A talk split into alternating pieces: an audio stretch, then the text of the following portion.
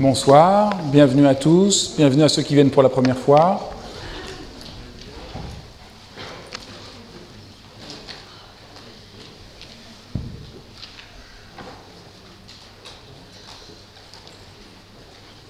Donc pour ceux qui n'étaient pas là les fois d'avant, nous avons vu jusqu'à présent Parménide et Héraclite, Socrate, Platon Aristote, les stoïciens et les épicuriens, Montaigne, Descartes, Rousseau. Donc on a déjà travaillé euh, pas mal.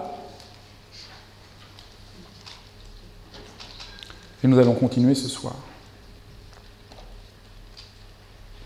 Bonsoir.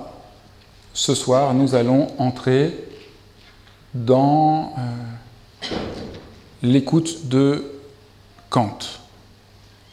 À, première vue, il n'y a pas plus loin de ce que nous essayons de faire, ce travail pour essayer de voir le lien entre la méditation et la philosophie, que Kant.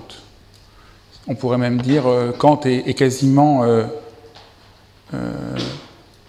l'antipode de la dimension méditative comme nous, euh, comme nous essayons de la penser euh, depuis de nombreuses semaines. Si vous lisez la plupart des commentateurs sur Kant, Kant est un peu euh, le fondateur d'une nouvelle scolastique, d'une scolastique extraordinaire. Je me souviens quand j'étais à la fac, il y a quelques années maintenant, on avait plein de cours sur Kant et c'était euh, très formateur et tout à fait passionnant.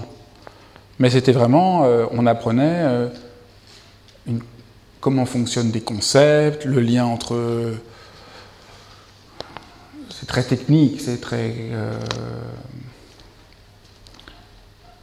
et ça me semblait vraiment un apprentissage. Je ne voyais pas le lien entre Kant et ma, mon existence.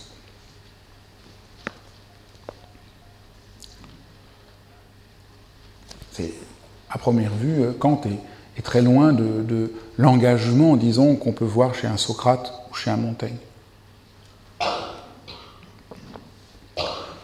Si on essaye de résumer, Kant est à peu près présenté aujourd'hui comme euh, le fondateur d'une nouvelle théorie de la connaissance. Quelles sont les conditions de possibilité pour connaître quelque chose en vérité. Si vous voulez, techniquement, il est euh, le, celui qui a mis en œuvre une euh, épistémologie. Épistémologie, euh, le mot est un peu savant, mais ça signifie la pensée de ce qui fait une science. Le son est bon, non? Il y a un petit peu de. un peu d'écho, non? Non, ça va? C'est pas très bon, hein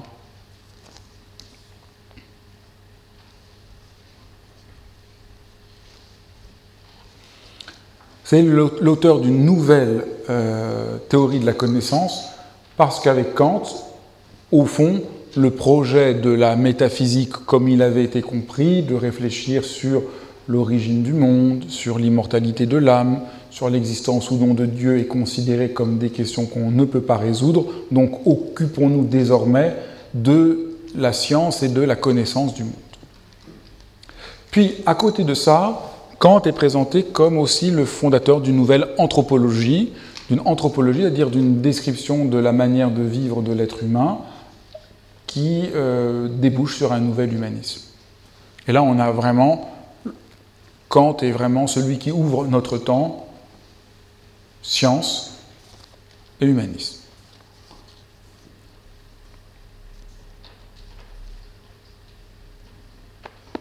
Or, la méditation, au fond, met en cause euh, cet équilibre, cette constitution. Au fond, la question de la méditation, c'est, mais euh, que fais-tu, toi, de ton existence? Cette question est absente de la question humaniste, de la place de l'homme dans le monde et comment on peut améliorer les choses dans une perspective du progrès, et puis de l'autre, euh, connaître toujours mieux et plus scientifiquement. La méditation, elle, se dit d'accord, mais que fais-tu de ta vie? Qu'est-ce que tu fais de ton existence? Comment tu vis? Est-ce que le, rationalisme et l'humanisme nous permettent d'entrer suffisamment dans la profondeur de l'existence humaine?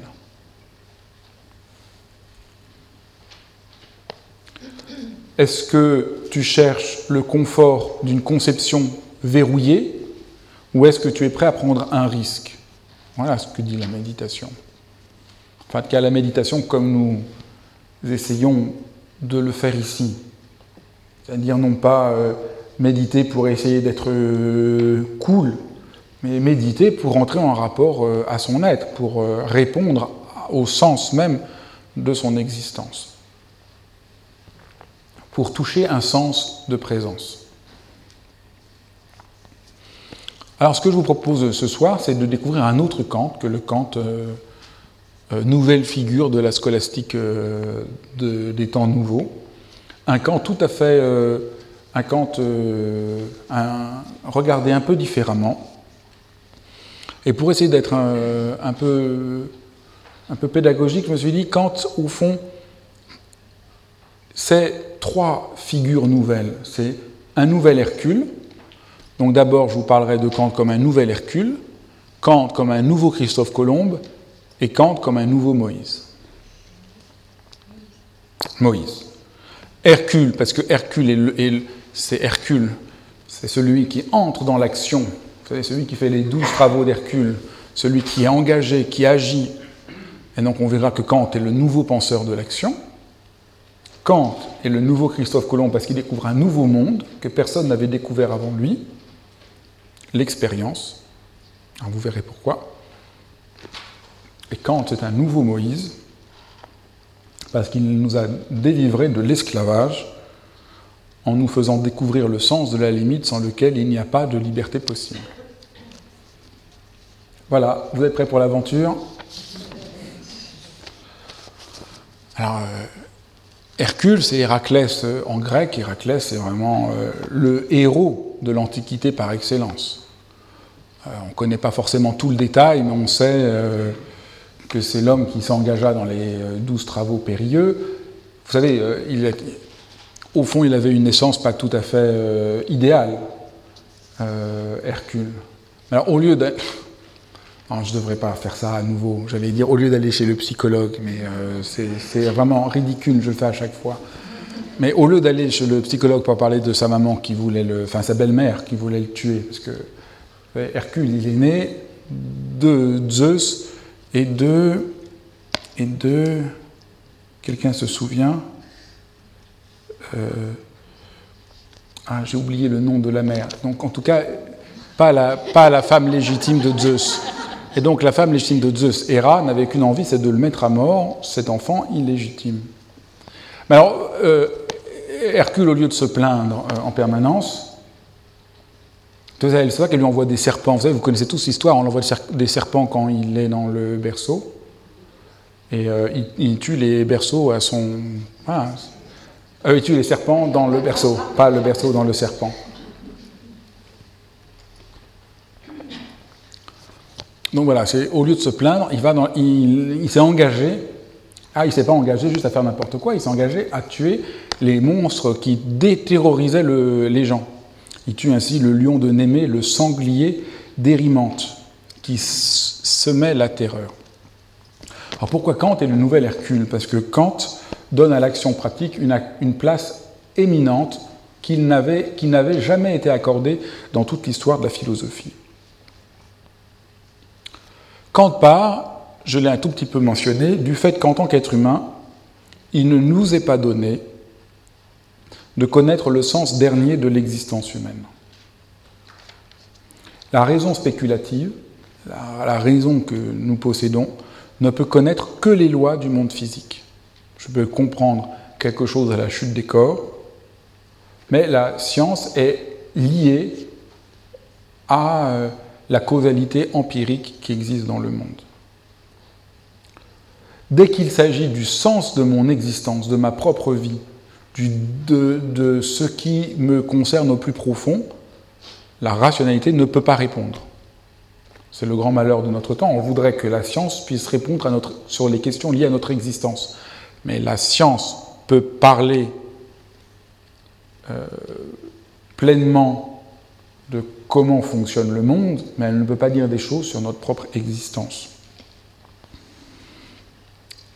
C'est-à-dire, elle ne peut pas se décider sur ce qui concerne l'éthique. Bruno, moi j'entends vraiment le, le, On peut rien faire? Quelque chose un peu métallique, qui, qui, euh, est pas du tout. Euh, et un léger écho. Il faut que je chante pour que tu règles. Mais je ne peux pas chanter parce que je chante absolument faux.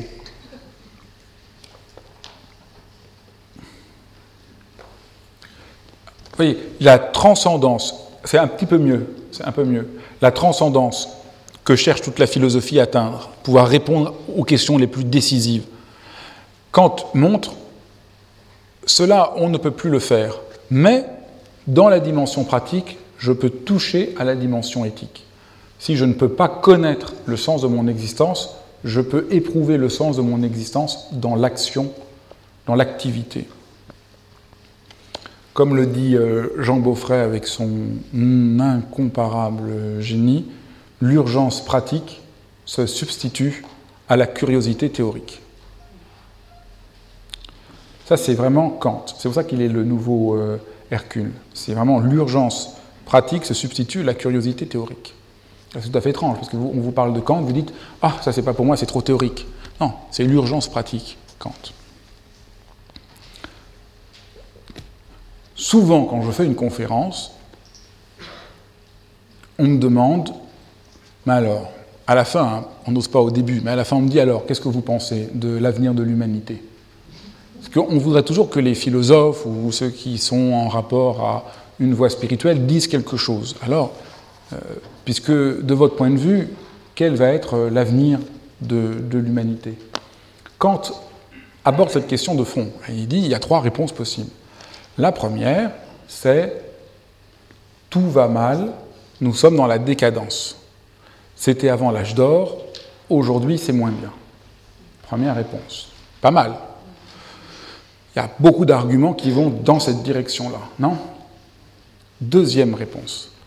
Il y a un progrès de l'humanité et nous sommes, malgré les quelques aléas, tout va de mieux en mieux. Il y a pas mal d'arguments aussi qui vont dans ce sens. Troisième possibilité, rien de nouveau sous le soleil. Il y avait des choses qui étaient bien avant, il y avait des choses qui étaient moins bien, rien n'a changé. C'est assez cohérent. Et quand dit l'être humain ne peut pas répondre à cette question. Les trois questions, les trois réponses sont aussi justes l'une que l'autre. Toute possibilité de répondre à cette question est fausse parce que nous ne pouvons pas sortir de l'existence humaine. Copernic a réussi à pouvoir comprendre le mouvement des planètes et pouvoir calculer la trajectoire des planètes parce qu'il a pu prendre le système planétaire en étant à distance et en le prenant comme un objet devant lui. Mais comment prendre comme un objet devant nous, notre propre existence? Comment prendre l'histoire de l'humanité comme si nous n'en faisions pas partie? L'idée que nous pourrions être en recul et à distance et pouvoir voir comme un scientifique peut mesurer un phénomène scientifique, l'existence humaine ou l'existence de l'humanité, est impossible. C'est une faute, c'est une faute, c'est la faute de l'erreur métaphysique par excellence que veut dénoncer Kant. Il veut refonder une nouvelle manière de penser en nous libérant de cette naïveté. Au fond, Kant dit la philosophie n'a fait que rêver jusqu'à présent. Elle a rêvé, elle a inventé, qu'elle pouvait donner les preuves de l'existence de Dieu, mais c'est de la science-fiction. L'être humain ne peut pas dire, ne peut pas dire, euh, ne peut pas prouver l'existence de Dieu. Nous ne pouvons pas sortir de notre situation. Mais Kant euh, remarque, Kant est le contemporain de la Révolution française, et Kant remarque que tout être humain est saisi d'enthousiasme devant la possibilité de la Révolution française. Et il précise, je vous le cite, je trouve euh, son analyse euh, très belle. Peu importe que la révolution d'un peuple plein d'esprit, que nous avons vu se dérouler de nos jours, réussisse ou échoue. Peu importe qu'elle soit pleine de misère et d'atrocités, au point qu'un homme sensé, l'entreprenant pour une seconde fois, avec l'espoir de la mener à bien, déciderait néanmoins de ne pas tenter l'expérience à ce prix. Cette révolution, dis-je, rencontre dans les esprits de tous les spectateurs non impliqués dans cette affaire une sympathie d'aspiration qui confine à l'enthousiasme. Sympathie dont la seule expression n'était pas sans danger et qui, par conséquent, ne peut avoir d'autre cause qu'une disposition morale de l'humanité.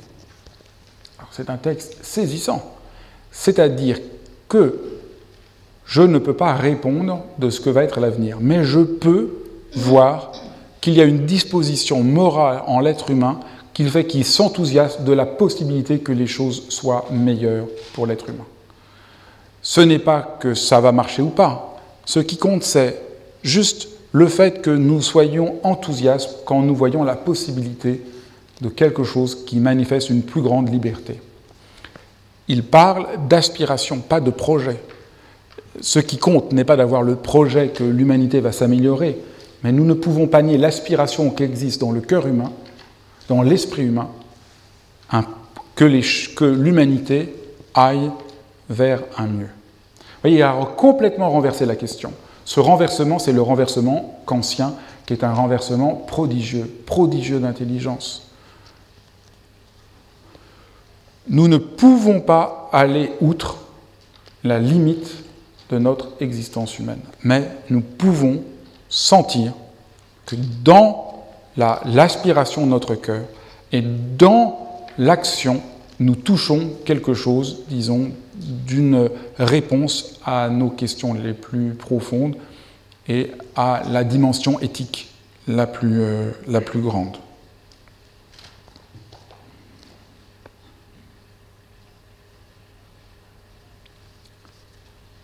C'est très, voyez, c'est surprenant. Faisons un pas de plus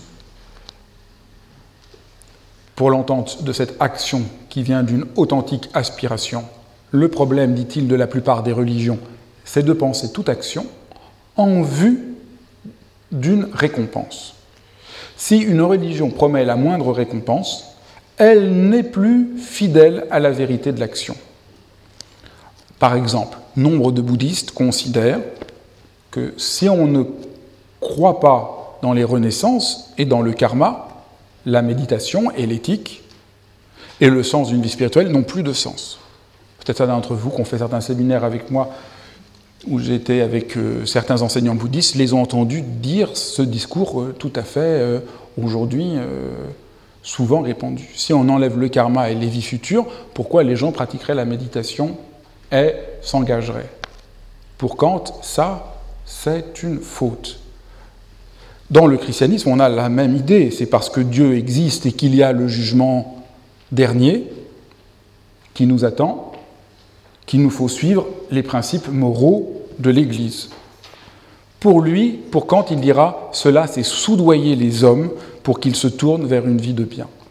Ce n'est pas assez adulte. Et il est temps d'entrer dans l'âge adulte. C'est uniquement si nous agissons de manière désintéressée que notre action sera juste. Les religions, parce qu'elles font des promesses, sont antimorales. Vous comprenez?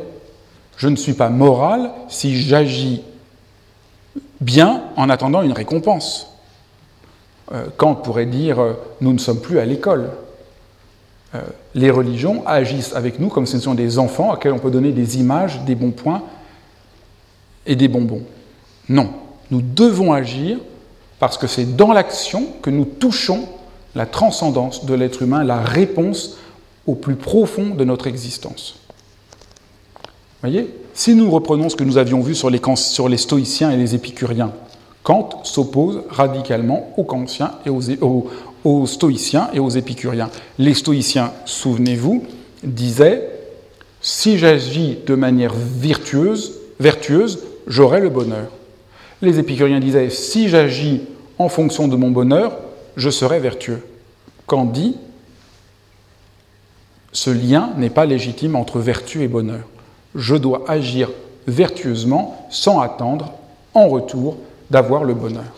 Le bonheur, c'est simplement, ça serait simplement la vérité de la justesse de l'action. Il en arrive même quand c'est euh, ahurissant à dire, à concevoir l'immortalité de l'âme, non pas comme une récompense parce que nous avons bien agi, mais comme la condition de toute action juste. Voyez, c'est très intéressant pour comprendre le sens de la méditation, comme de toute éthique. Pour nous qui vivons, particulièrement pour nous qui vivons dans les temps nouveaux. Parce que pour nous, en partie après toute la critique qui a été menée sur les structures de la pensée occidentale par Nietzsche, Freud, Marx, Michel Foucault et tant d'autres, nous ne cherchons plus une nouvelle religion, nous ne cherchons plus une nouvelle promesse, de nouvelles consolations, de nouveaux dogmes, mais une façon conséquente de mieux vivre et d'entrer plus avant dans le réel. Et au fond, je crois que la plupart d'entre vous, ce qui vous appelle, ce n'est pas de trouver euh, une réponse, mais de trouver une promesse. Euh, de ce point de vue, il y a quelque chose où l'Occident, d'un certain côté, a essayé d'entrer dans l'âge adulte. Mais ce que notre aspiration, c'est pas qu'on vous donne des bonbons à la fin, mais ce que nous aspirons, c'est comment être plus avant dans le réel, comment être plus avant dans notre expérience. Donc nous pouvons cultiver ce souci de soi dont parle Michel Foucault, faire un travail profond pour désobstruer ce qui nous voile le rapport à la vérité, sans avoir aucunement un tempérament religieux. Et c'est pour ça, par exemple, que la figure de l'artiste joue un rôle aussi important dans notre époque, parce qu'on sent que l'artiste agit de façon désintéressée sans attendre une, récompense, mais qu'il témoigne de, cette, euh, de cet engagement. Voyez le renversement kantien Ce n'est pas la connaissance de Dieu qui rend l'homme moral, c'est la transformation morale qui peut le rendre capable de religion. Kant dit ceci, pour rendre les hommes croyants, ne cherchez pas à leur démontrer l'existence de Dieu, car vous ne, feriez qu'éveiller leurs instincts polémiques, cherchez tout simplement à les rendre meilleurs. C'est radical. Cherchez à rendre les hommes meilleurs au lieu de vous perdre dans dans des discours abscons pratiquer la méditation ici et maintenant, non pas pour chercher une récompense, mais simplement pour pratiquer. Dans la perspective kantienne, il faut pratiquer pour pratiquer. Ce qui est le sens profond de la praxis comme l'entendaient les Grecs. Les Grecs entendaient la praxis comme une action qui a sa fin en elle-même. La pratique de la méditation est une praxis, c'est-à-dire c'est une action qui n'a pas d'autre fin elle-même. Et de ce point de vue-là, elle est la dimension éthique par excellence, ce qui nous met en rapport à notre existence par excellence. Euh, par méditation, j'entends pas seulement la méditation assise que nous pouvons faire, mais la méditation, on pourrait dire que c'est la méditation d'un texte, la méditation dans la nature, la méditation d'une œuvre d'art, pour ce qui importe. C'est-à-dire tout ce qui met notre humanité, euh, qui permet à notre humanité d'éclore voyez, je regarde un tableau de la même manière, non pas en vue d'avoir des connaissances que je vais pouvoir montrer, non pas pour faire je ne sais quoi, mais je regarde le tableau pour regarder le tableau. J'écoute la musique pour écouter la musique. J'agis éthiquement pour agir éthiquement. Voyez? Ça, c'est le, renversement kantien qui fait de lui un nouvel Hercule. Deuxième, euh, euh, euh, partie, Kant est aussi un nouveau Christophe Colomb. Dans un texte très ancien, l'histoire générale de la nature, il dit qu'il essaye d'être comme le découvreur de terre nouvelle, un nouveau Christophe Colomb. Ça, c'est en 1755. Il a un peu moins de 30 ans. Un peu plus de 30, 30, 30 31 ans. Mais, et il publie régulièrement des livres, et Kant est assez reconnu comme... Euh, il habite Königsberg, euh, Kant, c'est en Prusse. Aujourd'hui, c'est une ville russe qui s'appelle Kaliningrad, si ma mémoire est bonne. On ne parle plus du tout allemand là où Kant est né. C'est tout à fait saisissant de penser que le plus grand philosophe allemand est maintenant, c'est. Enfin, ça n'a rien à voir avec eux. Donc, il est assez connu et il arrête de publier en 1770. Pendant 11 ans, il travaille à la critique de la raison pure le, son livre qui est un séisme et qui va tout de suite être vu comme un séisme.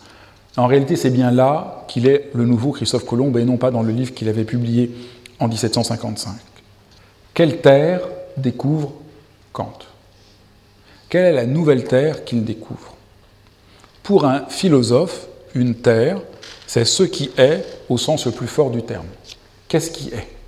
La nouvelle terre, c'est qu'est-ce qui va découvrir qui est qu'on n'avait pas vu avant lui, qui donne à ce qui est toute sa consistance. Et la réponse est tout à fait surprenante. Cette terre, c'est ce dont nous pouvons faire l'expérience.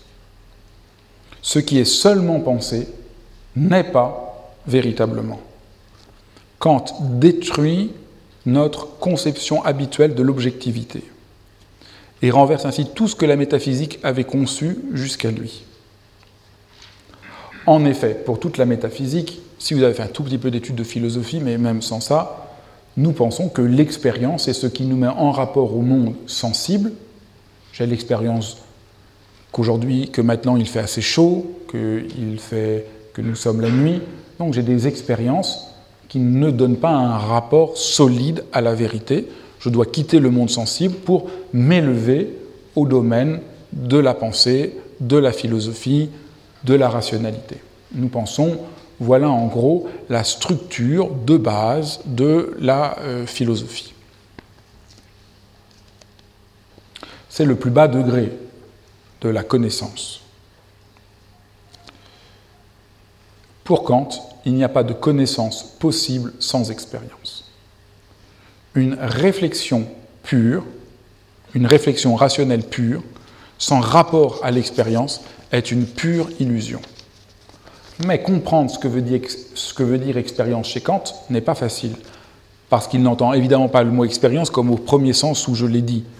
L'expérience dont parle Kant n'est donc pas l'expérience sensible, mais c'est l'expérience qui nous met en rapport pleinement avec ce qui est. Et c'est parce qu'il réentend le sens de l'expérience de manière beaucoup plus ouverte qu'il est comme le Christophe Colomb de l'expérience.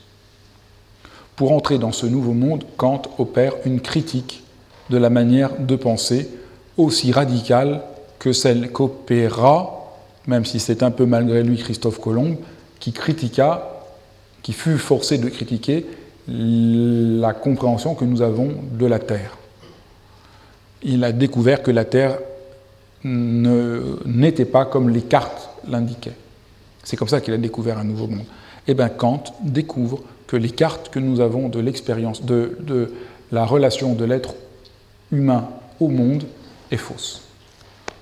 Et que nous avons oublié l'expérience. Et qu'il faut donc faire une opération critique. Et le terme crucial chez Kant, c'est le mot critique. Il a écrit trois livres majeurs La critique de la raison pure en 1781, La critique de la raison pratique en 1788 et La critique de la faculté de juger en 1790 critique de la raison pure, critique de la raison pratique, critique de la faculté de juger. C'est inouï. C'est déjà inouï. Trois fois le mot critique. Le mot critique, on n'entend plus aujourd'hui. Le mot critique, on dit euh, Ah ouais, t'es pas très gentil avec moi, tu m'as critiqué. Bon, ça, c'est plutôt à l'école. Mais on parle quand même d'un critique littéraire. Un critique littéraire, c'est quelqu'un qui porte un jugement sur un livre. C'est pas ça dont on parle Kant. Critique, ça veut dire passer au crible de telle manière que je discerne ce qui est juste de ce qui n'est pas juste. Donc c'est vraiment passer au crible.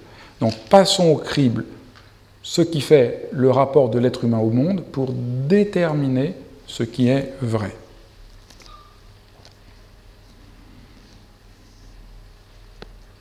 Or, la plupart des connaissances que nous avons sont des pseudo-connaissances.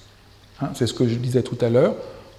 prétendre connaître quelque chose sur Dieu, prétendre connaître quelque chose sur euh, l'immortalité de l'âme, comme nous ne pouvons pas avoir une expérience de cela, nous ne pouvons pas le connaître. On peut en savoir des choses, mais on ne peut pas le connaître. Vous voyez, c'est tout à fait, euh, étonnant. En gros, pour la plupart, euh, la compréhension, disons, ambiante philosophique, je permets de faire une parenthèse que je dois faire à chaque fois, si vous n'avez jamais lu, vous venez ici, c'est la première fois, vous n'avez jamais lu un livre de philosophie, vous pouvez vous dire, mais ce, que, ce dont je parle est un peu technique. Pas du tout. Vous êtes, même si vous n'avez jamais ouvert un livre de philosophie, infiniment plus marqué par la philosophie que vous ne l'avez jamais pensé. Tous, comme M. Jourdain faisait de la prose sans le savoir, tous nous faisons de la philosophie sans le savoir, au sens où nous avons une conception de la réalité dont nous n'avons pas conscience. Et par exemple, nous pensons tous spontanément que nous sommes selon les jours et les moments, plus ou moins soit idéaliste, soit réaliste, ou alors nous avons choisi un des deux termes. Mais en gros, nous vivons dans, dans cet horizon de sens. L'idéalisme, qu'est-ce que c'est? L'idéalisme se réclame de Platon, se réclame de Platon, et considère que nous avons un rapport réel aux choses uniquement par les idées que nous pouvons avoir des choses et pas par l'expérience sensible que nous pouvons avoir d'elles. Par exemple, je ne connais pas la justice en lisant un article de journal, mais en essayant de regarder ce qu'est la justice en elle-même, quelle est l'essence de la justice, quelle est la nature de la justice? Vous comprenez, ce n'est pas en enregistrant des faits qu'on va pouvoir dire ce qu'est la justice. Il y a plein de faits contradictoires. Mais qu'est-ce que la justice en elle-même Alors peut-être on n'a pas le temps d'y penser, mais au moins nous, nous avons ça comme horizon, que nous sommes donc idéalistes. Il y a un autre courant qui est le courant réaliste. Le courant réaliste se réclame d'Aristote et pense au contraire que toute connaissance vient d'abord de l'expérience sensible. Rien n'est dans l'esprit qui n'ait été avant dans les sens. Faire une expérience, c'est s'ouvrir à ce que je ressens et à partir de là penser. Personne n'a pensé indépendamment des sens. Je ne sais pas si certains d'entre vous ont, vu la fameuse fresque de Raphaël. Il y a la fresque des philosophes au Vatican, dans lequel il y a tous les philosophes. Sinon, vous, vous regarderez sur Internet. Et qu'est-ce qu'on voit? On voit au centre de l'image Platon qui lève le doigt vers le ciel des idées, il est idéaliste. Aristote qui met la main vers le sol, il est réaliste. Voilà, on peut choisir son camp. Pour Kant, tout ça est bien trop scolaire. Le tableau de Raphaël est peut-être un très beau tableau, mais il ne dit pas complètement la vérité de la philosophie. L'expérience n'est pas à comprendre comme un empirisme, c'est-à-dire une affection empirique immédiate. L'expérience n'est pas ce que je ressens, L'expérience n'est pas non plus une sortie dans l'intelligible pur, mais c'est la connaissance cohérente de quelque chose. Je fais l'expérience quand j'ai une connaissance cohérente qui n'est ni idéaliste ni réaliste. La pensée par elle-même est vide. On peut penser un grand nombre de choses, mais sans une mise en présence de ce qu'on pense, la pensée est sans contenu réel.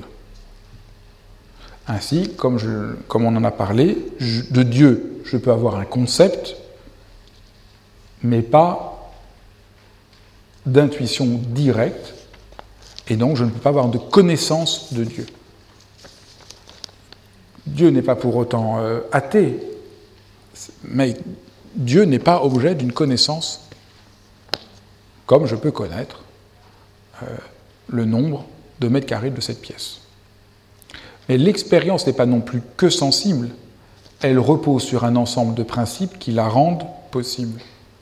C'est dans l'ordre de la sensibilité l'espace et le temps. l'espace et le temps sont les conditions de possibilité de toute expérience. Donc l'expérience inclut nécessairement, a priori, l'espace et le temps. Toute expérience a déjà lieu dans l'espace et le temps. Le temps n'est donc pas du tout pour Kant la fugacité qui fait que tout ce qui est n'est qu'une ombre, mais au contraire, le temps, c'est ce qui donne au monde sa consistance. C'est un renversement inouï. Le temps, loin d'empêcher la réalité de s'épanouir, parce qu'il serait celui qui passe tout le temps, le temps, en tant qu'il est la condition de possibilité de toute expérience, est ce qui donne la possibilité de toute, de toute expérience. Tout ce que, s'il n'y avait pas de temps, je ne verrais rien. Je ne ferais aucune expérience. Donc le temps est plutôt donateur. Et en même temps, puisqu'il est la condition de possibilité de toute expérience, le temps n'est plus extérieur à nous, il est interne à notre propre conscience.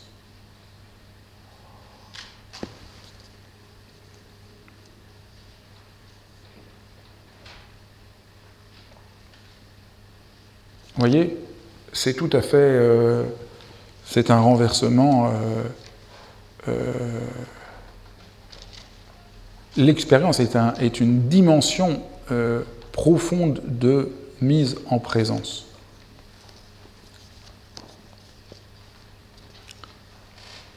Troisième point, Kant est notre Moïse.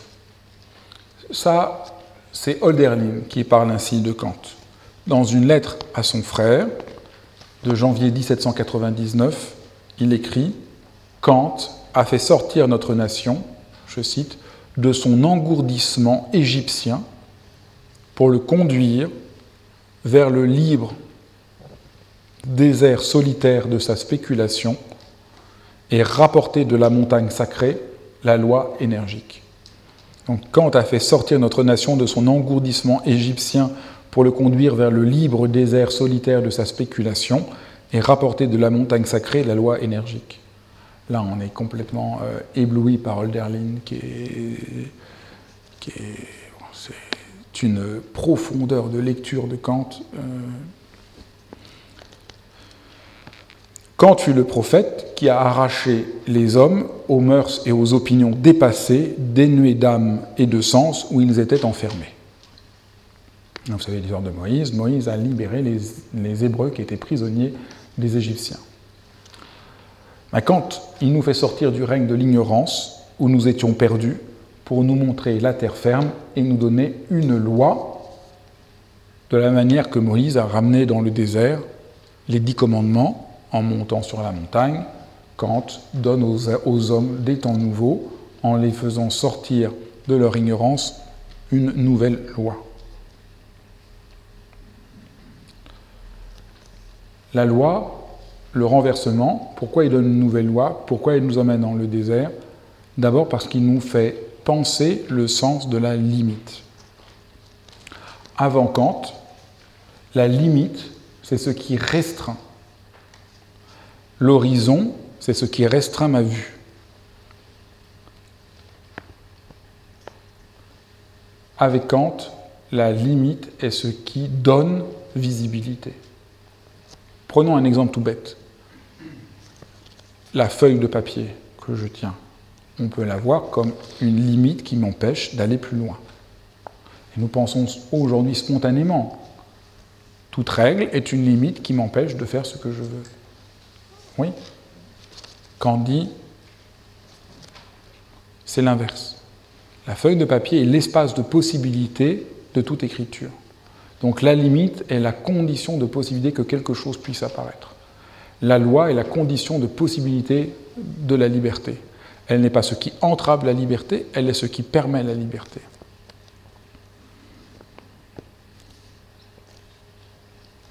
Cette pensée de la limite est si grande que Holderlin souligne que que Moïse arrivant au pays d'Israël ne rentre pas et reste à la limite du pays. Il est jusqu'au bout l'homme qui pense la limite. Penser la limite, c'est penser la finitude humaine. Pour nous, la finitude, c'est le malheur. C'est ce qui nous empêche de faire ce que nous voudrions parce que nous savons que nous sommes finis, que notre connaissance est finie, que notre sensibilité est finie et que notre vie est finie. Or, pour Kant, le fait que notre vie est finie, c'est ce, c'est la condition de possibilité de son existence même.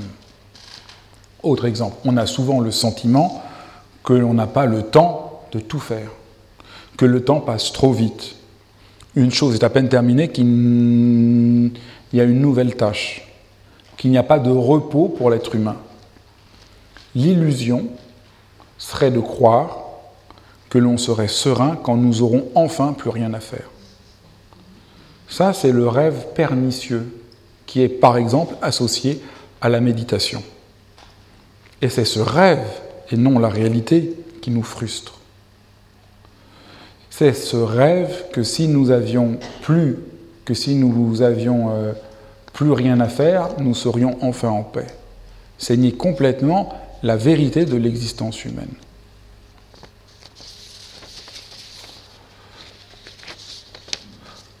La tâche de l'être humain n'est donc pas de fuir la finitude dans des paradis artificiels, mais d'acquiescer à la réalité de la finitude. Voyez, Kant est notre nouvel Hercule, car il nous donne à neuf une espérance en vivifiant le sens éthique de notre action. Par là, il nous rend adultes en faisant que nous n'avons pas besoin de récompense pour être humains. Kant est aussi notre Christophe Colomb, car il nous montre un nouveau monde, celui de l'expérience. Il nous permet ainsi un rapport plus ample et vivant à la réalité. Kant est enfin un nouveau Moïse, il nous met en rapport à la terre promise. Je crois pour comprendre ces trois mouvements, on peut penser à une des phrases de Kant dans la critique de la raison pratique qui est une phrase euh, profondément sublime. Deux choses me remplissent le cœur d'une admiration et d'une vénération toujours nouvelles et toujours croissantes, à mesure que la réflexion s'y attache et s'y applique. Le ciel étoilé au-dessus de moi, la loi morale en moi. C'est c'est sublime. Le ciel étoilé est cette expérience tout à fait unique dans lequel sensiblement j'ai rapport à quelque chose qui est en même temps transcendant. Parce que je ne peux pas toucher les étoiles, parce qu'elles sont au-delà de toute portée, et peut-être même que les étoiles que je vois sont mortes au moment où je les vois.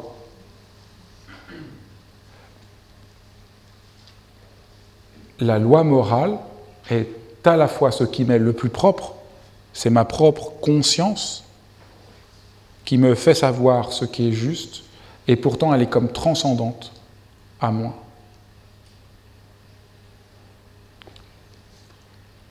Ça, c'est vraiment le, saut inouï de Kant, qui, voyez, pas, ne, sacrifie pas l'aspiration euh, philosophique, l'aspiration métaphysique, pour, un juste, euh, pour, un, pour juste une perspective scientifique. Voyez, au contraire, il sauvegarde la dimension du transcendant, c'est-à-dire de ce qui n'est pas saisissable, tout en montrant à quel point cela nous concerne au plus profond. Et je crois que la phrase, elle est, euh, elle est une des phrases les plus euh, très simples et les plus profondes au cœur de la pensée kantienne. Deux choses me remplissent le cœur d'une admiration et d'une vénération toujours nouvelle et toujours croissante. Très important, toujours nouvelle et toujours croissante. À mesure que la réflexion s'y attache et s'y applique, le ciel étoilé au-dessus de moi et la loi morale en moi. Assumer cette transcendance qui nous est le plus intime, c'est paradoxal, intime, c'est contraire à transcendant. Et vous voyez, quand je crois que c'est d'une profondeur et d'une très grande vérité, nous montre que, au contraire, assumer cette transcendance qui nous est le plus intime, c'est le sens le plus haut des lumières, comme Kant nous permet de le penser. Accéder aux lumières, dit Kant, consiste pour l'homme à sortir de la minorité où il se trouve par sa propre faute.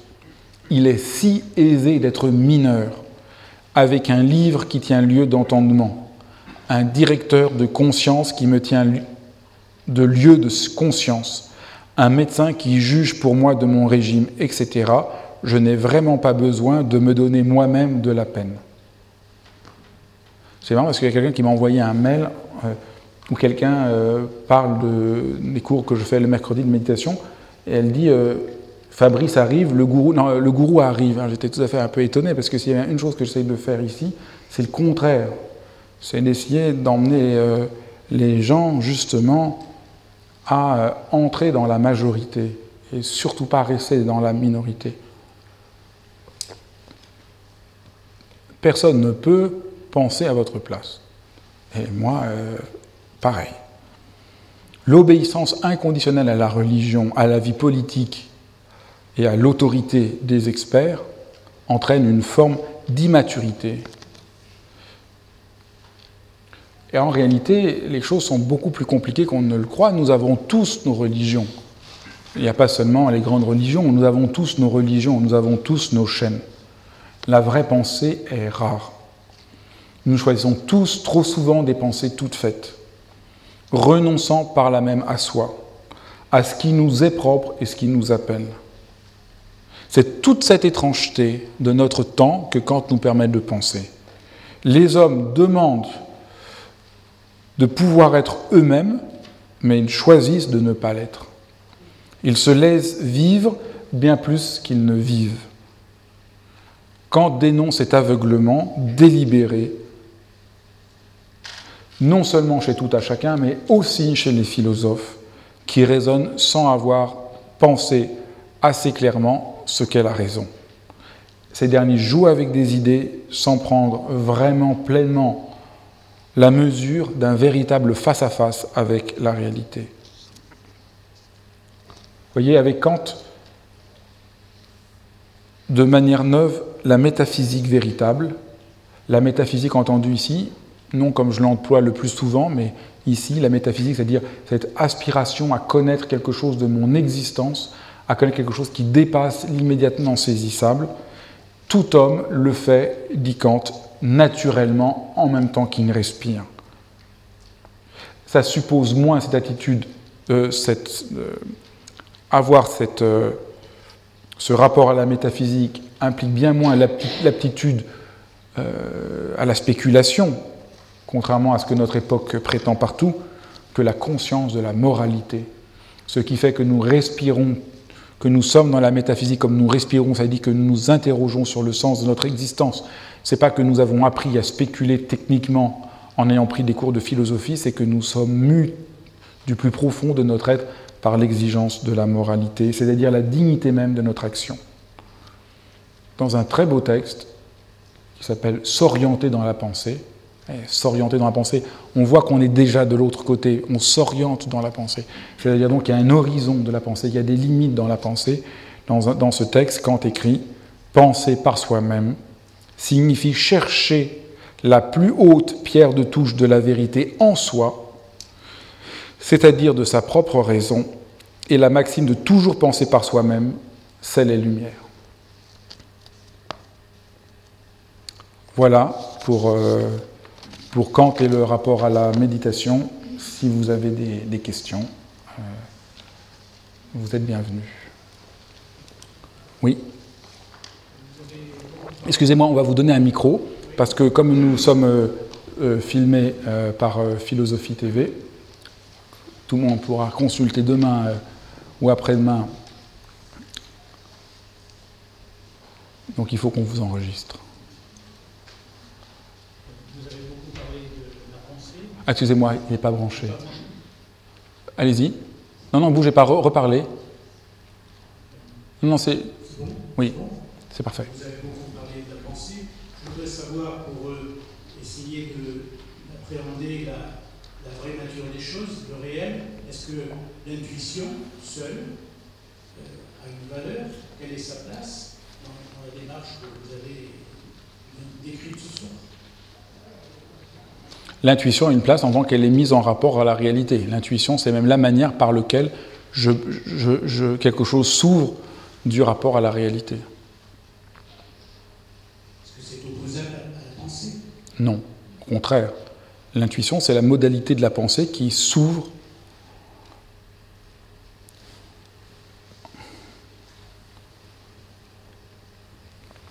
Ce, qui, ce que Kant distingue, c'est ce qui vous voulez, ce que vous pouvez appeler l'intuition, de la, pure, de la pure euh, réflexion rationnelle qui risque à chaque moment de s'aveugler sans avoir, sans être remplie par une intuition.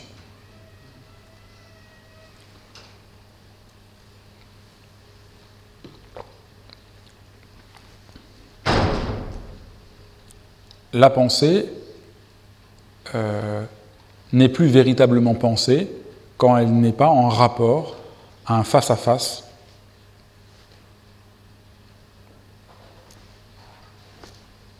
et qu'elle finit par tourner à vide. Et c'est ça que dénonce Kant. La philosophie, au fond, elle a un peu euh, phosphoré, sans un plein rapport justement par manque de cette intuition. Une autre question?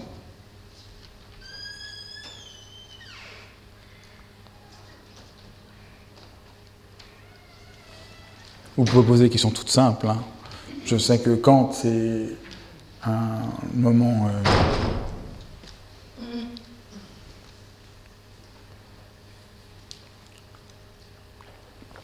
on va vous donner le micro. Si vous pouvez donner votre prénom, on va vous donner. En fait, je n'ai pas bien compris euh, la relation entre euh, ce qui est profond dans l'être humain et la moralité. Parce que si vous.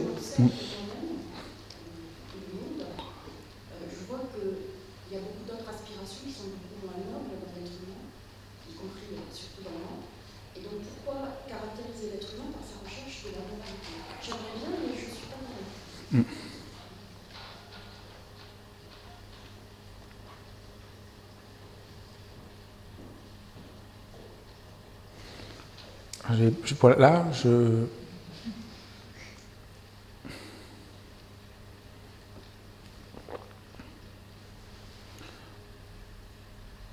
Parce que euh, je crois que le, vous posez la question du point de vue. Euh, l'aspiration à la moralité de l'être humain n'est pas constatable euh, comme on peut par un sondage. Elle ne se montre que pour autant que j'interroge au plus profond ce qu'est l'être humain. Et l'exemple qu'il donne, c'est l'enthousiasme qui nous saisit devant l'action morale. Donc nous pourrons dire, nous sommes tous des êtres moraux en tant que nous, euh, que nous, voilà, que nous sommes, euh, que nous ne soutenons pas, euh, que, nous, que nous sentons en nous, il y a en nous cette conscience de la raison morale en nous. Que les êtres humains ne lui donnent droit ou pas ne change rien à cette présence-là, que nous avons en nous une conscience morale, qui est euh, la loi morale en nous. Elle est en nous. Que vous ne l'écoutiez pas ne change rien à cela. Maintenant, je crois qu'il faut vraiment entendre que le mot moral chez Kant, j'ai beaucoup hésité à l'employer, est loin de notre entente morale. Notre entente morale est très étroite, assez bien, ça c'est mal. Kant euh, n'aura pas cette, n'a pas cette réduction. Euh, si vous voulez, ici, il répond, euh, Kant répond, quelle est l'aspiration la plus profonde qui est la mienne Voilà. Après, c'est pas, voyez, c'est pas un. Il ne dit pas que les êtres humains sont des êtres que leur, qui vont vivre moralement. Il dit leur aspiration est celle-là. C'est tout à fait. Je crois que c'est tout à fait autre chose. Euh, mais il a tout à fait conscience que nous, nous choisissons de vivre dans la minorité. Nous choisissons de ne pas donner droit à cela. Nous choisissons de, que des gens nous disent ce que nous devons faire. Mais on aurait très bien pu dire, nous choisissons de nous foutre de cette exigence humaine. Ce qui euh, me, semble important, c'est que ce dont Kant appelle la morale est quand même très proche de euh, ce que nous essayons de nommer ici la méditation. Euh, à première vue, rien n'est plus opposé. La méditation, pour la plupart des gens, c'est essayer d'être calme et faire un peu le vide. Et la, morale, c'est essayer d'agir bien plutôt que mal. Mais si on comprend ce que dit Kant, la morale, c'est la manière pour l'être humain de répondre à ce qu'il est. Et la méditation, c'est la manière pour l'être humain de répondre à ce qu'il est, c'est-à-dire d'être pleinement ce qu'il est. Et donc je pense qu'on peut dire que euh, la méditation, euh, c'est la dimension morale par excellence, ou la dimension éthique par excellence. Et du coup, euh, si, quand vous rentrez à la maison soir, on dit Mais alors, qu'est-ce que tu as fait? J'ai appris à être un être humain plus éthique. ça va faire un peu peut-être un peu grandiloquent, mais je crois que c'est bien. je crois que ça serait bien qu'on entende que la méditation, c'est la, la, manière pour l'être humain d'essayer d'être un être, de répondre à cette aspiration éthique qui est au fond de lui. Mais merci pour votre question, ça permet vraiment, vous voyez pourquoi des questions toutes simples sont indispensables, ça me permet vraiment de préciser des tas de choses que je n'ai pas eu le temps de dire.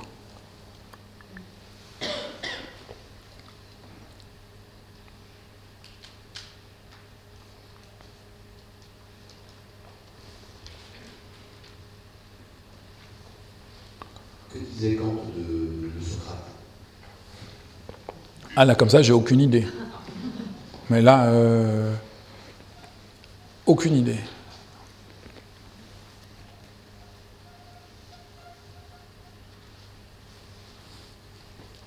On peut donner le micro.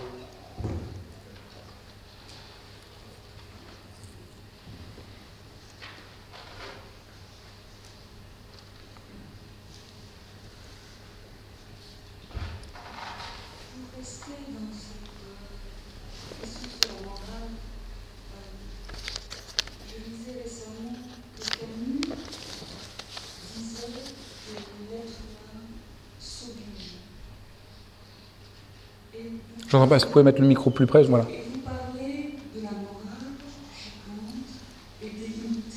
Oui. Mais, il semblerait que pour Kant, la morale soit immanente à lui-même, c'est-à-dire avec lui. C'est l'état d'être humain qui est moral pour être humain. Et en même temps, il y a la loi. Et la loi oblige l'être humain. On dit souvent que sans la loi, l'être humain serait barbare, par exemple, ou sauvage, ou indomptable, ou, ou pulsionnel. Comment est-ce que. Euh, comment est-ce qu'il met en rapport ces deux choses qui, pour moi, sont un peu c'est difficile parce que je ne voudrais pas aller sur le plan politique de l'œuvre de Kant. C'est déjà assez difficile l'horizon que j'ai essayé de, discerner. Euh, mais je crois qu'il faut dire la loi morale, comme l'entend Kant, n'est pas immanente, puisqu'elle est transcendante. Elle est transcendante et elle est intime. Si vous voulez, elle est à la fois le plus immanent et le plus transcendant. Et je crois que c'est ça le coup de force de Kant. Elle est le plus transcendant parce que ce n'est pas moi qui décide. Elle est le plus immanent parce que c'est du plus intime que je sais ce qui est juste, ce qui n'est pas juste, que je l'entende ou pas. Que la plupart des gens ne l'entendent plus, cette voix en nous. Pour l'instant, on ne parle pas de la loi euh, au sens où j'en parlais la dernière fois avec Rousseau. Puis comme j'en ai parlé avec Rousseau, je n'ai pas besoin d'y revenir aujourd'hui, puisqu'elle en a parlé beaucoup de la loi politique. Mais là, ce dont on parle, c'est le, le, le renversement que fait Kant pour nous sortir de cette naïveté objective ou cette naïveté subjective. C'est ça le renversement inouï de Kant. Et je crois que c'est ça qui est le plus, euh, le, plus, euh, le plus éclairant pour nous, même si c'est un étrange renversement.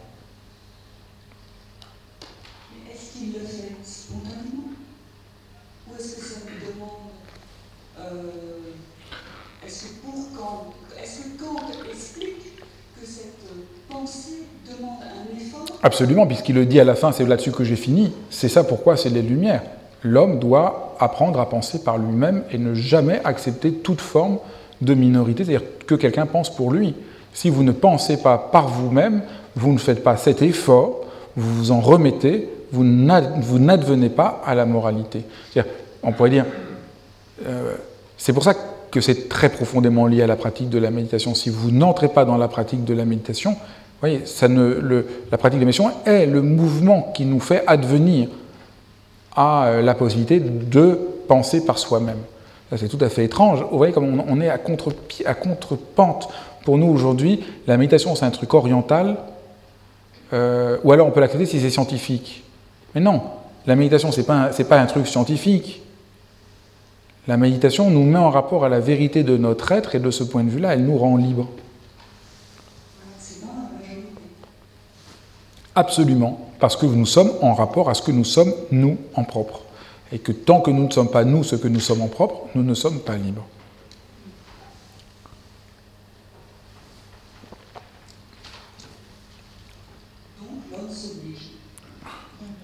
Non, parce que ce n'est pas une question de s'obliger euh, on pourrait dire que c'est une question de s'obliger, mais c'est aussi une question, comme il le dit dans le, dans le très beau texte, euh, comment quel est le mot qu'il emploie? Il dit euh,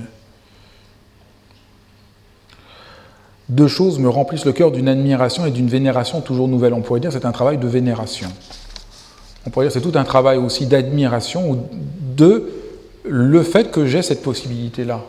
Je peux vous dire pour euh, travailler Kant intensément pour ce soir, que c'est vraiment ce qui se passe. C'est pas vous vous sentez pas vous obliger, vous vous sentez de plus en plus exalté. Non, exalté, c'est pas le bon terme, c'est pas c'est pas conscient, c'est de plus en plus dans une admiration de plus en plus forte devant la, la, la possibilité qui nous est offerte en tant que nous sommes des êtres humains. La possibilité. Et je crois que Kant nous remontre ce possible. C'était la même chose sur la Révolution française. Peut, il n'est pas du tout naïf, peut-être qu'on ne le referait pas, que le coût est trop grand. Mais cette aspiration que nous avons dans notre cœur, on ne peut pas le nier. Est-ce qu'on peut donner droit à cette aspiration en nous Voilà, c'est ça que montre Kant. Et c'est euh, voilà, c'est ça qui est commotionnant. C'est là où Kant, c'est, euh, de tous les, pour nous, Kant, c'est, c'est juste tellement admirable. Et Kant, en plus, est un, est un philosophe tellement adorable. Quand il explique tout, il prend la phrase et prend tout, tout, tout. C'est sublime. De, à côté de Rousseau, dont j'ai parlé la dernière fois, qui a un côté un peu. Kant, c'est adorable. C'est vrai, c'est. vous voyez, notre enjeu, euh, c'est important de dire, n'est pas de devenir kantien, comme on ne cherchait pas à devenir cartésien. Notre enjeu, c'est d'essayer de voir. Et je crois que le point, il y a trois points qui sont cruciaux pour nous aujourd'hui pour comprendre la méditation et qui montrent que quand a vu quelque chose de la méditation, c'est sa pensée de l'action pure, sa pensée, euh, sa pensée de l'expérience, parce que la méditation, c'est bien entrer en rapport à une expérience, et une expérience qui n'est pas juste mon vécu, comme je l'appelle dans mon langage. Kant ne parle pas comme ça. L'expérience qui n'est pas du vécu, c'est bien ce qu'essaye de montrer Kant, une expérience qui n'est pas uniquement sensible et qui n'est pas non plus transcendante. Et Kant nous parle parce qu'il nous montre la, dimension unique de la finitude. La finitude est, euh, euh, la chance de l'être humain. Hölderlin va, si loin qu'il dit l'homme, le Dieu, Dieu qui est privé de mort. C'est la limite. Dieu ne peut pas mourir, il est privé de la possibilité de mourir. Vous voyez? Et c'est tout à fait. Euh, c'est une pensée formidablement vivante. Même si je dois dire que la pensée de la finitude chez Kant, euh, Kant n'en voit peut-être pas entièrement toute l'ampleur. Euh, Holderlin euh, voit là quelque chose que, Kant peut-être n'a pas vu euh, entièrement. C'est. Voilà. Et je crois que là, là on, est au plus près de la vérité de la méditation. Tout le monde veut faire la méditation un stoïcisme, ou un scepticisme, ou un épicurisme, ou, euh, un, Montaigne. Personne ne, voit le lien avec Kant. Parce qu'évidemment, Kant n'est pas, c'est pas le même, mais voyez comment Kant c'est nous éclaire d'une manière tellement profonde. En lisant Kant, on comprend pourquoi on ne peut méditer que pour méditer. Tous ceux qui prétendent qu'il faut méditer pour être plus calme, plus détendu, mentent radicalement quant à la vérité de l'existence humaine. Ils, dissimulent la vérité de l'existence humaine. Ils veulent enlever la dimension éthique de l'existence humaine. Peut-être la dimension éthique, elle n'est pas toujours réalisée, mais si on enlève la dimension éthique, qu'est-ce qu'il va nous rester? Notre souhait le plus profond n'est pas juste d'être calme, n'est pas juste d'être détendu, c'est que quelque chose de notre humanité s'accomplisse, que quelque chose réponde à notre humanité, que nous ayons réponse à nos questions les plus profondes. Depuis toujours, pourquoi j'existe sur Terre? Mais qu'est-ce que je vais faire de ma vie? Voilà, là il y a une réponse. C'est une réponse, ce n'est pas la réponse qu'on voudrait, parce que ce n'est pas une réponse définitive, c'est une réponse qui ouvre du plus profond. Mais est-ce qu'on doit sacrifier ça? Vous voyez, c'est ça la question aujourd'hui. Est-ce qu'on doit sacrifier ça? Et au fond, d'une certaine manière, même de la méditation, je ne suis pas attaché. Mais la méditation est une manière de pointer cette expérience-là. Mais il y a, je vous ai dit, le rapport à l'œuvre d'art, le rapport au texte, le rapport entre deux êtres humains. Est-ce qu'on peut retrouver ce rapport d'humanité profond Et là, je pense que, que, que, Kant est absolument saisissant d'ampleur. De, pour nous remettre en rapport à cette, euh, à cette exigence. Et aujourd'hui, ce qui est sacrifié, c'est cette dimension éthique primordiale. Nous ne pensons plus que ah, euh, c'est trop petit. Marie-Laurence, tu avais une question. Est-ce qu'on peut apporter le. au tout premier rang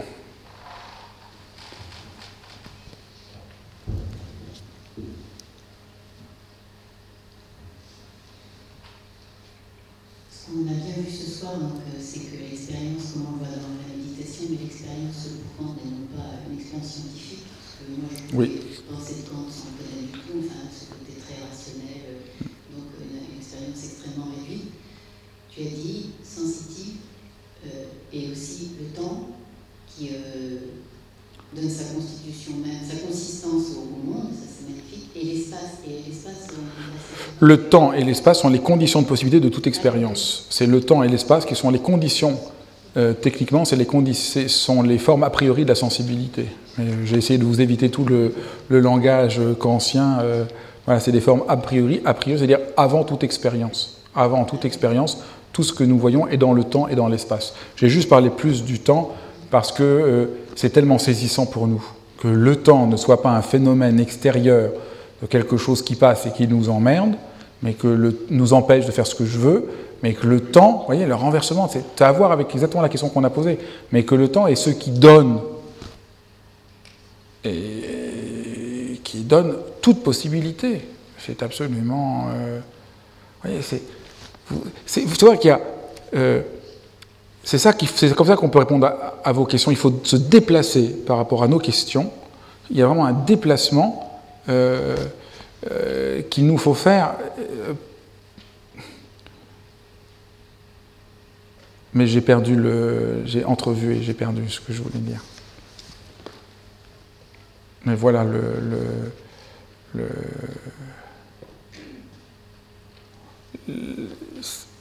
cette manière tellement profonde qu'à qu Kant de, repenser le, le temps. Et c'est ce qui nous donne la possibilité. Oui, c'est ça que je voulais dire. Euh, il faut faire le déplacement pour voir ce que montre Kant. Et si on voit ce que montre Kant, on est. C'est ça. C'est comme ça qu'on peut être euh, ahuri. Si on veut trop le comprendre euh, à partir de soi, il y a, quelque chose du mouvement qu'on ne fait pas. Et là, on voit bien sur ce point-là. Qu'est-ce que ça veut dire si on rentre dans ce qu'il montre du temps en voyant que, le, que nous n'aurons jamais le temps? Au sens naïf du terme, jamais. Ce n'est pas donné à l'être humain. Si on prend ça comme un slogan, c'est pas un temps, mais si on fait l'expérience de ça, si on fait vraiment l'expérience de ce qu'il montre, ça devient mais lumineux. Vous voyez comment ça change ce que nous, comment nous vivons. Ah oui, mais ça sert à rien de me battre. Il y a un tout autre. Il faut que je prenne à l'inverse, plutôt de vouloir me débarrasser de la finitude, comment je peux entrer dans, en rapport à la finitude? Vous voyez, c'est un tout autre rapport.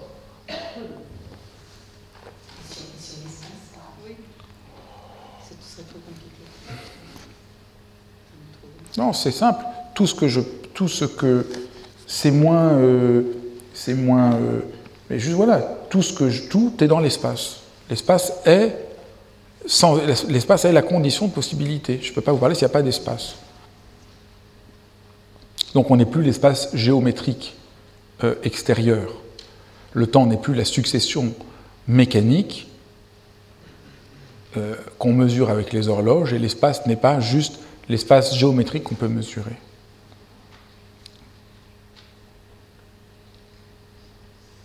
Mais l'espace est externe, tandis que le temps est interne. C'est deux formes a priori de la sensibilité, mais l'une est interne, l'une est externe. Voilà. Une autre question? Alors je regarde d'abord, oui, on va, on va juste aller par place. Quelle, différence tu entre la dimension d'espérance, par la fin, oui. par rapport à l'espoir de récompense il faut abandonner pour une action véritable, ou bien la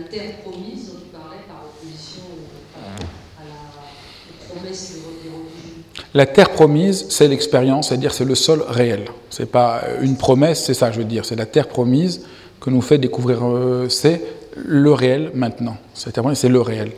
Et l'espérance est. Il faut réussir à entendre que l'espérance, c'est antipodique de l'espoir. L'espoir, c'est je veux obtenir ma sucette, sinon je ne suis pas heureux. L'espérance, c'est quelle est l'aspiration que j'ai là, dans le présent. L'espoir, c'est le futur. L'espérance, c'est Pardon, c'est l'aspiration que j'ai maintenant. Et l'aspiration me m'ouvre quelque chose de décisif de ma réalité. Il y avait une question derrière.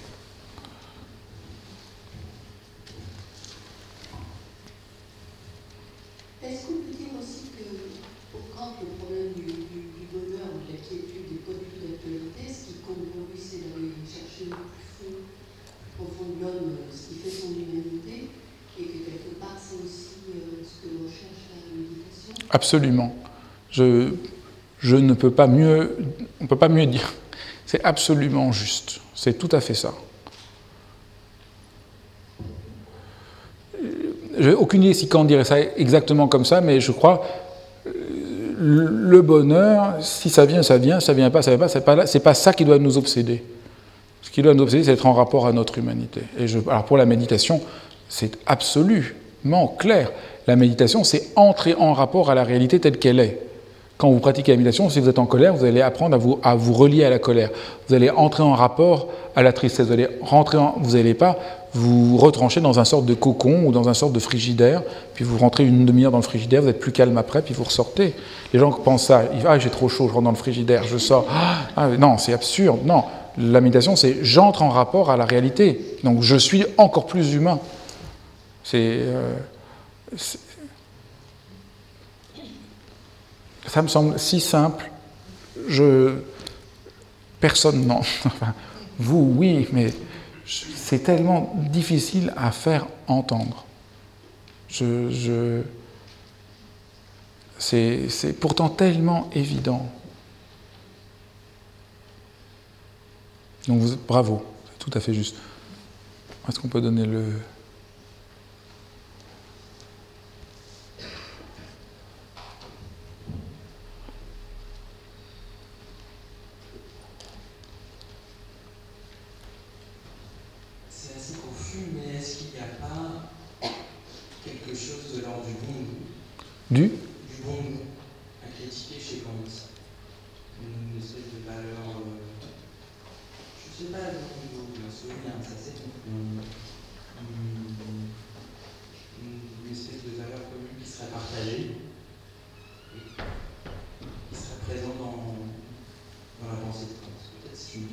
J'ai pas entendu, j'ai pas très bien entendu et j'ai pas du tout compris.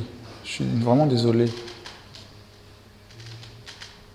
Est-ce que quand Evan évoque le bon goût, peut-être une forme d'objectivité? Bah, d'abord, c'est difficile que tu me poses une question, c'est quelque chose dont je n'ai pas parlé ce soir. Parce que c'est très mieux qu'on pose des questions sur ce dont j'ai parlé ce soir. Parce que là, tu fais référence à la troisième critique dont je n'ai pas parlé, j'ai parlé que des deux premières. Et là, tu fais référence euh, au jugement de Beau comme étant universel et sans concept. Non, je pense que ça dont tu veux parler. La distinction entre le jugement de goût et le jugement de beau et le fait que le jugement de beau est un jugement universel et sans concept. Mais comme ce n'est pas du tout ce dont j'ai parlé ce soir, je veux bien qu'on en parle tous les deux après, mais euh, voilà. Et je pense que non, non, ce que tu dis est une, est une mécompréhension de la distinction chez Kant. Et je, te réponds quand même, hors sujet, la distinction chez Kant est absolument claire on peut y aller. Je vais, je vais te répondre, même si c'est absolument hors sujet. Quand on fait la distinction entre le jugement du goût, j'aime le vin de Madère, mais vous pouvez ne pas aimer le vin de Madère. Quand je dis j'aime le vin de Madère, je n'attends pas que tous les êtres humains aiment le vin de Madère. D'accord Est-ce que vous êtes d'accord Oui. Or, le, ce que dit Kant, qui choque, je me souviens quand j'étais prof de philosophie, j'avais dû faire ça une fois, mais tous mes élèves étaient absolument horrifiés. Mais ce que dit Kant, c'est quand je dis ce tableau de Matisse est beau, l'horizon de ma phrase, c'est que tout être humain peut trouver ce tableau beau. Que ce n'est pas la même chose de dire j'aime le vin de Madère et Matisse c'est beau. Donc c'est un jugement universel, mais très singulier, puisque c'est un jugement universel sans concept. Alors, c'est pas prouvé, ça évidemment, si vous dites oui, mais statistiquement, il y a des gens qui n'aiment pas Matisse. Oui, mais ce n'est pas, pas le problème. Mais quand je dis ce tableau est beau, j'ai en vue que tout être humain puisse le reconnaître. Et c'est ce qui distingue radicalement le jugement de beau du jugement de goût. Et c'est pas, à mon avis, euh, c'est assez, je trouve que c'est assez évident si on, se place au bon endroit. Je crois qu'on ne comprend pas parce qu'on on, se place au mauvais endroit. Si on dit c'est un totalitaire, tout le monde doit aimer le, tableau de Matisse, sinon on va vous taper sur la tête, c'est horrible. Pas, mais ce n'est pas ce que dit Kant. Kant dit juste je ne peux pas dire que ce tableau est beau sans avoir en vue que tout être humain peut le trouver beau. Que c'est pas pareil que j'aime le Roquefort ou j'aime. Euh, j'aime, euh, parce que mon vin de Madère, c'est un mauvais exemple, c'est l'exemple de Kant, je crois, mais il faudrait prendre un exemple, euh, un truc que, j'aime. oui, mais il y a beaucoup d'êtres humains qui peuvent aimer les crêpes, mais il faut un truc que j'aime, que je suis le seul à aimer.